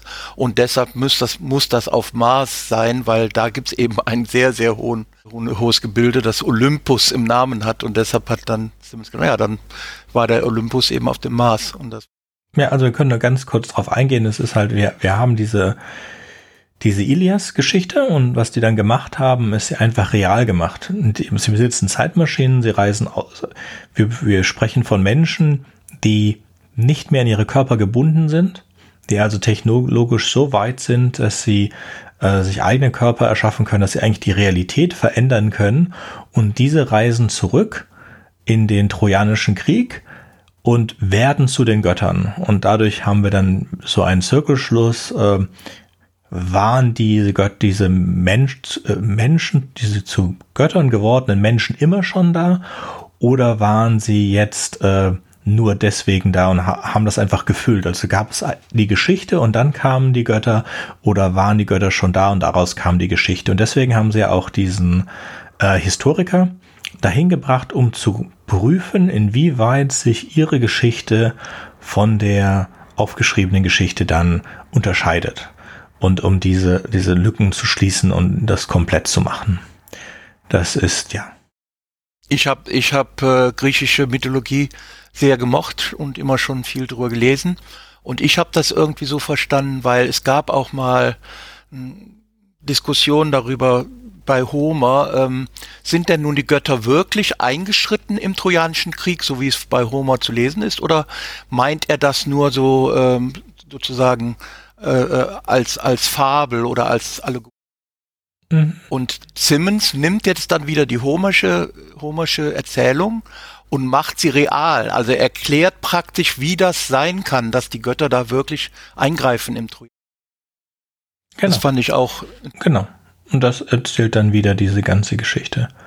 Ja, dazu müssten wir jetzt, ähm, jetzt nicht vorbereitet, aber die, ähm, diese zwei Teile, die, der Trojanische Krieg. Das ist die, ihr müsst mich korrigieren, weil ich nehme das jetzt auch nur aus meinem Gedächtnis. Also es sind ja zwei Teile, die Homer erzählt. Das ist einmal dann die, der Trojanische Krieg und dann die, die Reise des Odysseus. Und genau, die Ilias und die Odyssee. Genau. Und die werden dann aber ähm, in, der, in dem Aufschrieb erzählt von einem blinden Poeten, das soll dann Homer sein, an einem königlichen äh, Hof. Und er erzählt dann von aus dieser Sicht rückwirkend dann die, ähm, die Fahrt des Odysseus und dann die Ilias davor. Und auch da sind also wollen Wissenschaftler herausgefunden haben, sind wie in allen diesen, diesen Werken, wie der Bibel auch, sind viele Angriffe auf real existierende Personen drin und Scherze und so weiter. Aber es ist auch eine Satire. Also es ist auch viel Satirisches in diesen beiden Geschichten drin. Und aber auch viele Dinge, die wir heute nicht verstehen, nicht mehr verstehen. Oder ähm, also das, was an was ich mich am besten erinnern kann, sind die Kuhäugigen. Also es werden schöne, also Venus zum Beispiel und Aphrodite beziehungsweise Aphrodite beziehungsweise Venus, in dem Fall Aphrodite wird als kuräugig bezeichnet. Und das ist jetzt eine interessante Frage. Warum? Was anderes, was ich auch gelesen habe, was mir im Gedächtnis geblieben ist, dass ähm, es wird die Farbe Blau kommt kaum vor. Kaum oder gar nicht. Und gar nicht, weil die Farbe Blau gab es zu dem Zeitpunkt noch nicht. Also es ist so, dass es, es gibt eine Evolution äh, der Farben im Sprachgebrauch der Menschen. Und äh, wir haben halt die Beschreibung Blau in äh, der Ilias und in der Odyssee nicht für Meer oder für Himmel, weil das damals im Altgriechisch noch nicht existiert hat. Also das wird als äh, schwarz beschrieben oder als dunkel, ähm, aber noch nicht als blau, weil blau ist halt so eine Farbe, die kommt in der Natur ganz selten vor. Ähm, deswegen ist es eine Farbe, die in äh, allen Sprachen äh, erst relativ spät im Wortschatz auftaucht. Ja, weil sie auch, und das ist was anderes, jetzt eigentlich extrem schwer existiert. Meistens, wenn wir blau sehen, dann ist es nicht blau. Der Himmel ist nicht blau. Der hat nicht die Farbe blau. Oder Menschen mit blauen Augen haben keine blauen Augen. Da ist kein blaues Farbpigment drin. Das ist ein Filter. Also es ist ein Verlust. Es wird, es, es fehlt einfach ähm, etwas blau, das herausgefiltert wird und deswegen sehen wir da, beziehungsweise werden andere Farben herausgefiltert, deswegen sehen wir blau. Aber da ist keine blaue Farbe. Also Wasser ist nicht blau, der Himmel ist nicht blau, Menschen mit blauen Augen haben keine blauen Augen. Das sehen wir nur so und es ist wirklich meistens, wenn wir blau sehen in der Umwelt, in der Natur, dann ist es nicht wirklich Farbe, sondern es ist ein Filtereffekt. Und es ist auch äh, das macht es dann noch seltener. Es gibt also nur, nur, nur sehr, sehr, sehr wenige Dinge, die wirklich blau sind. Gut, aber jetzt haben wir uns darauf, das ist schön, Fabian, dass du da helfen konntest, aber darauf haben wir uns überhaupt nicht vorbereitet jetzt. Naja, mein Geschichtsstudium hat da schon ein bisschen geholfen. Kuhaugen, Kuhaugen, die wegen ihren langen, äh, ach, wie heißt es auf Deutsch, Zim Wimpern, weil sie so schwarz umrandet sind, weswegen dann auch indische Frauen gerne so. Und Kühe gelten ja auch als heilig. Ja, und wenn du dir ähm, altägyptische ähm, Malereien ansiehst, da findest du das auch als Schönheitsideal. Er mag es auch, wenn er jetzt nicht Science Fiction schreibt, wie in, in Terror oder in Drood oder Dread, ich weiß jetzt nicht, wie dieser Roman genau ausgesprochen wird, ähm, sich an realen Dingen abzuarbeiten, die bis zu einem gewissen Punkt bekannt sind und dann, wenn er halt all das, was man nicht weiß und dann erfinden kann, dann dreht er auch richtig ab. Und er hat in all seinen Geschichten äh, fantastische Elemente. Und das ist auch, jetzt kann man sagen, okay, es sind, ähm, äh, es sind Science-Fiction-Elemente, aber die, die, die ist wirklich haarscharf. Es ist wie bei Star Wars, es ist haarscharf an der Fantastik und am Märchen dran, auch hier in Endymion. Und äh, Hyperion natürlich. Ich, warum sage ich immer Endymion als erstes? Ich weiß es nicht, weil wahrscheinlich, weil es so spät ist. Das ist so ein bisschen das Ulysses der Science Fiction. genau. Also die Leute lesen das, lesen das einmal, die meisten Leute. Also ich bin erfreut, dass hier viele äh, heute anwesend sind, die es wirklich toll finden und alles gelesen. Aber auf mir, bei mir, ah ja, du auch. Also bei mir ist es so, ich ich hatte Probleme mit Hyperion und ich werde das jetzt wahrscheinlich auch zu Ende lesen und dann aber nichts weiteres erstmal. Und mit Ilium hatte ich auch Probleme, weil ja irgendwann war es mir einfach zu spielerisch mit den Ur, Ur, mit der Urmythologie umgegangen und das war, ich konnte das einfach nicht im Kopf mhm. aushalten. Also ich finde Ilium und Olympus besser als Hyperion. Also Hyperion, der erste Band ist das Beste. Die anderen drei sind bei weitem schwächer oder konventioneller als der erste Band, meiner Meinung nach. All diese äh, äh tollen philosophischen und ethischen und literarischen Anspielungen sind hier wirklich in diesem ersten Buch und es wird dann arg abgedreht mit dieser Möglichkeit, sich selber zu teleportieren.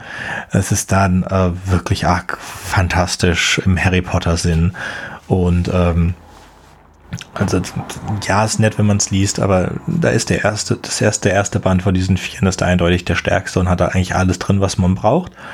Und Ilium und äh, Olympus ähm, gefallen mir dann besser. Es ist auch eine komplett abgeschlossene Geschichte in zwei Bänden, wobei man da eigentlich komplett auf die Geschichte, die auf der Erde, also wir haben die Geschichte bei den Göttern, wir haben die Geschichte mit den Robotern und wir haben die Geschichte auf der Erde und die Geschichte auf der Erde, auf die kann man eigentlich verzichten. Ja, die kommt dann irgendwie so in diese ja, Wiederbelebungszone da, wo man normalerweise hingefaxt wird und wieder erneuert wird mhm. und zerstören dann diese Sarkophage oder wie auch immer man die nennen will. Diese Tanks, wo dann Menschen wiederbelebt werden, die sind dann alle normal sterblich und so eine Art Showdown mit dem Monster gibt es auch, soweit ich mich erinnere. Dann gibt es noch äh, irgendwie Setipan, Caliban, äh, Setebos. Irgendwie so der Vater oder die Mutter von Caliban. ist alles schon ein bisschen länger her. Ja, bei mir auch. Ich kann mich, wie gesagt, wirklich nicht daran erinnern. Es sind so, so Sachen, die ganz offensichtlich waren. Dann, es gibt 100.000 Menschen. Also es wird Ihnen wohl gesagt, es gibt eine Million Menschen auf der Erde. Das ist aber nicht der Fall. Es gibt 100.000 und es werden relativ schnell weniger, weil jede Frau nur ein Kind bekommen kann.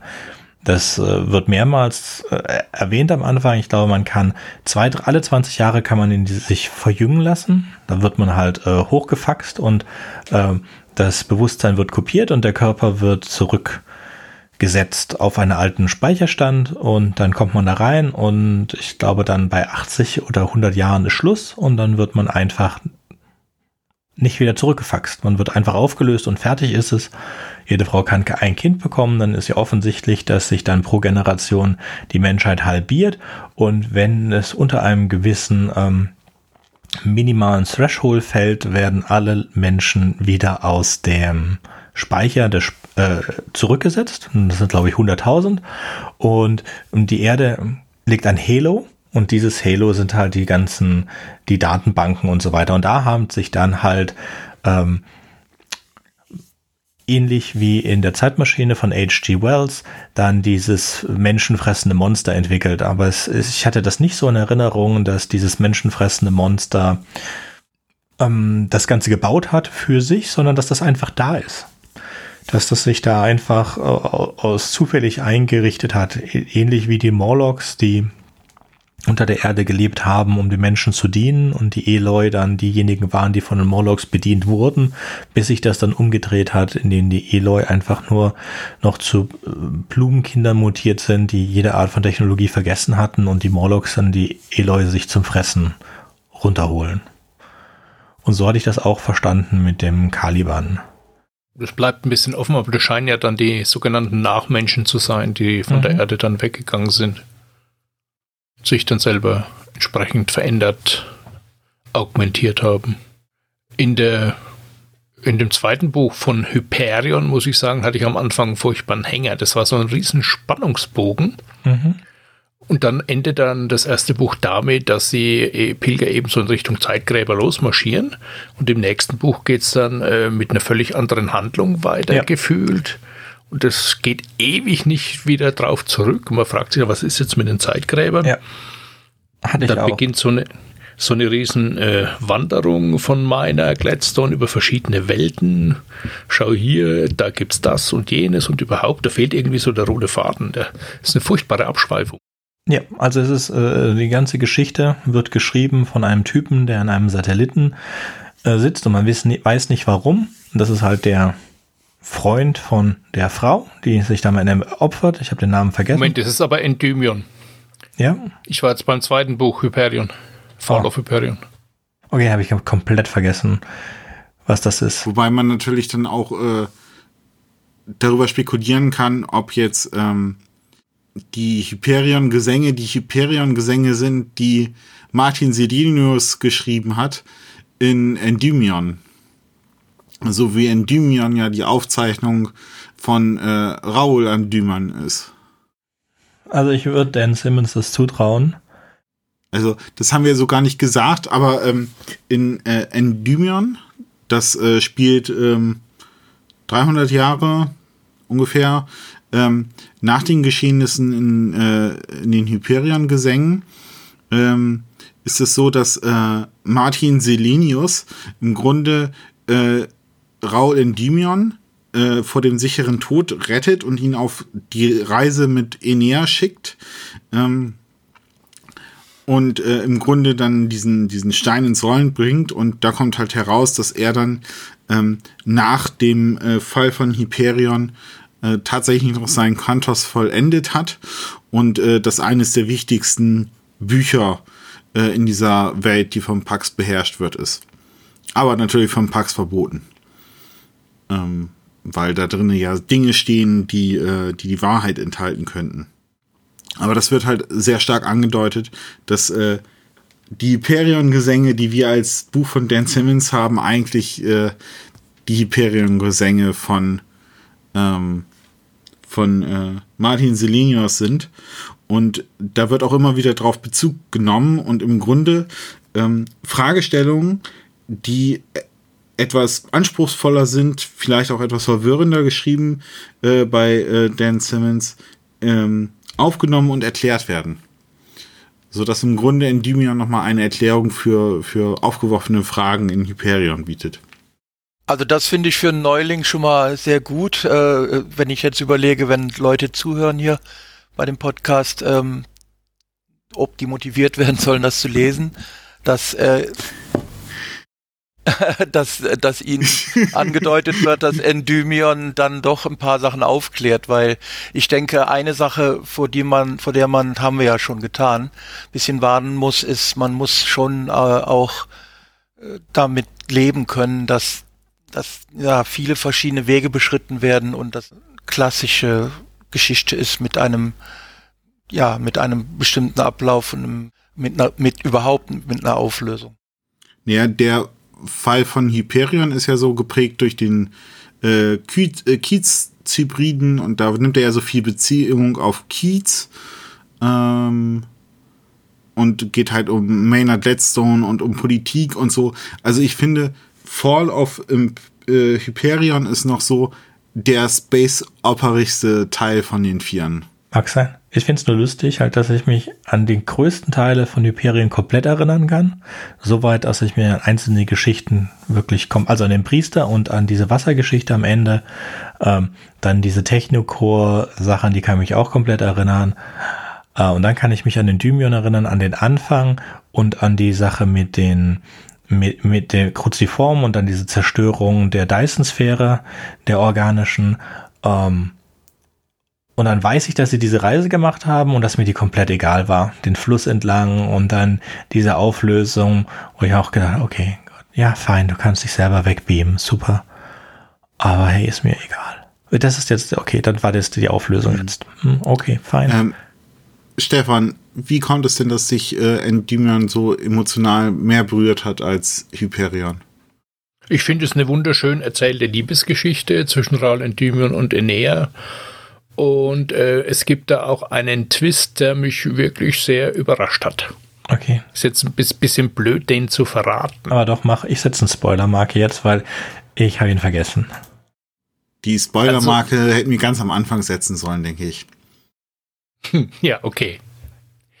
Also ähm, Raul verbringt ja dann also den größten Teil seines Lebens mit Enea und die beiden werden dann auch ein Paar und es ist äh, auch sehr berührend äh, und nachvollziehbar geschrieben.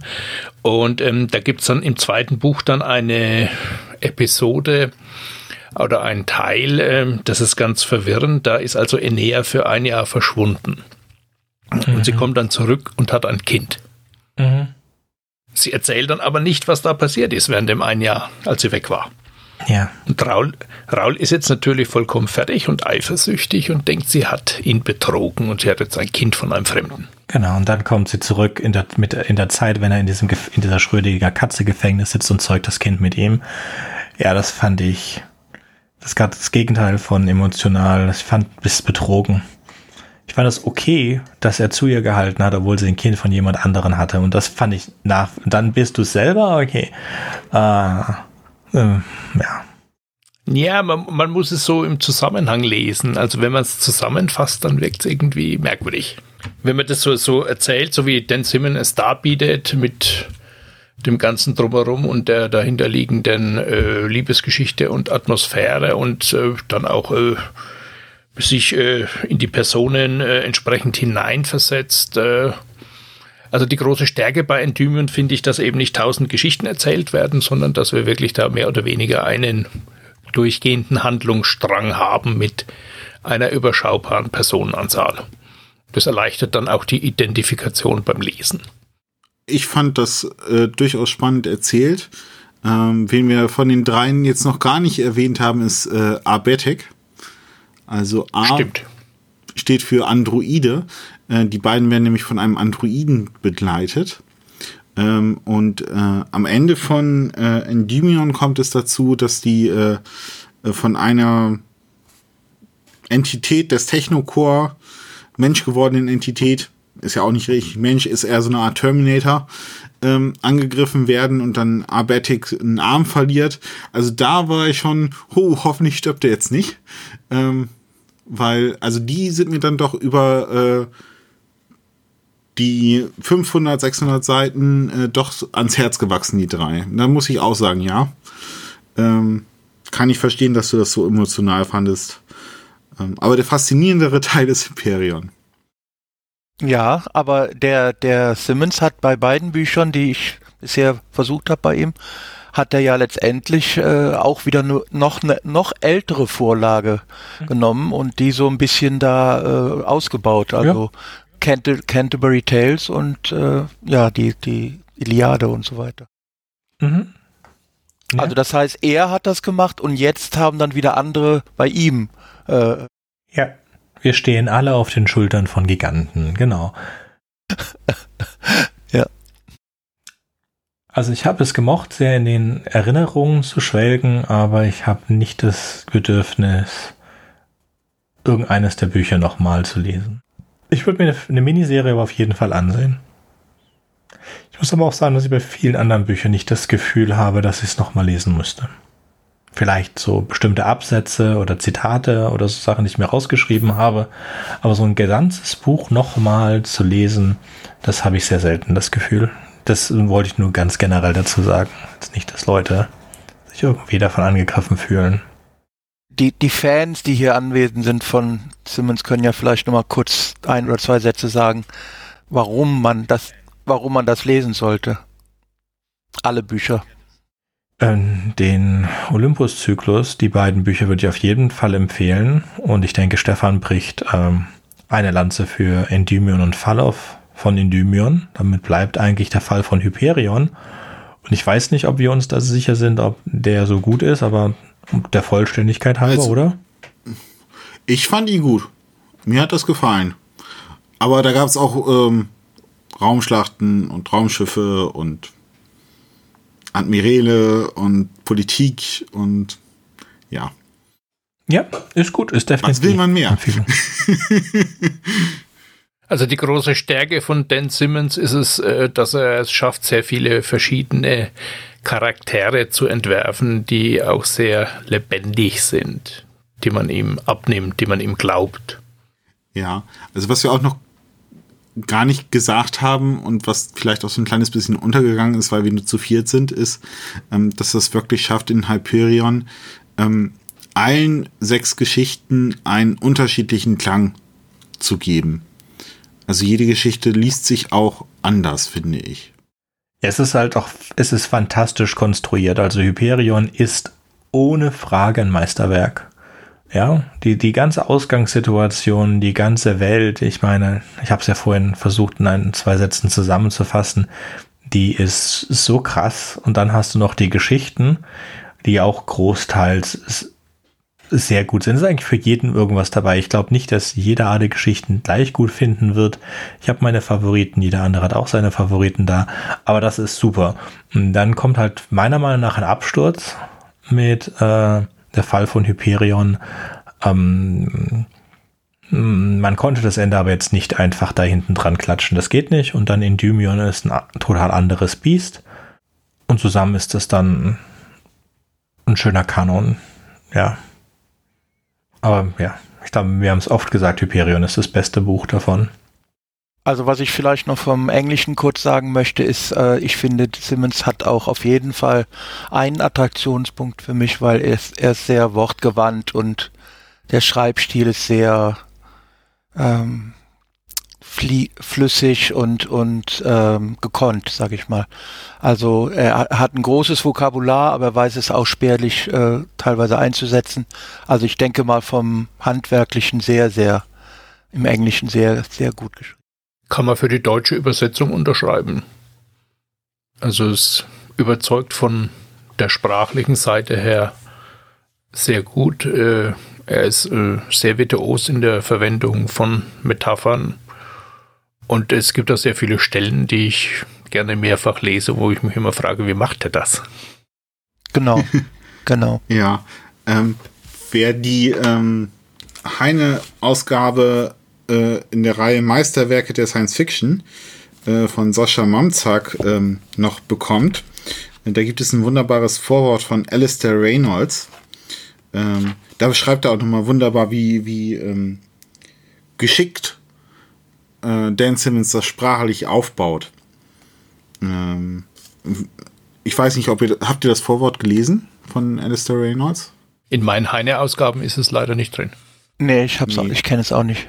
Dann, dann ist das wohl nur in dieser äh, Meisterwerke der Science-Fiction-Ausgabe. Äh, also das ist total toll, ähm, weil er dann äh, ausgehend vom ersten Satz schon zeigt, wie gut dieser Weltenbau funktioniert von Dan Simmons.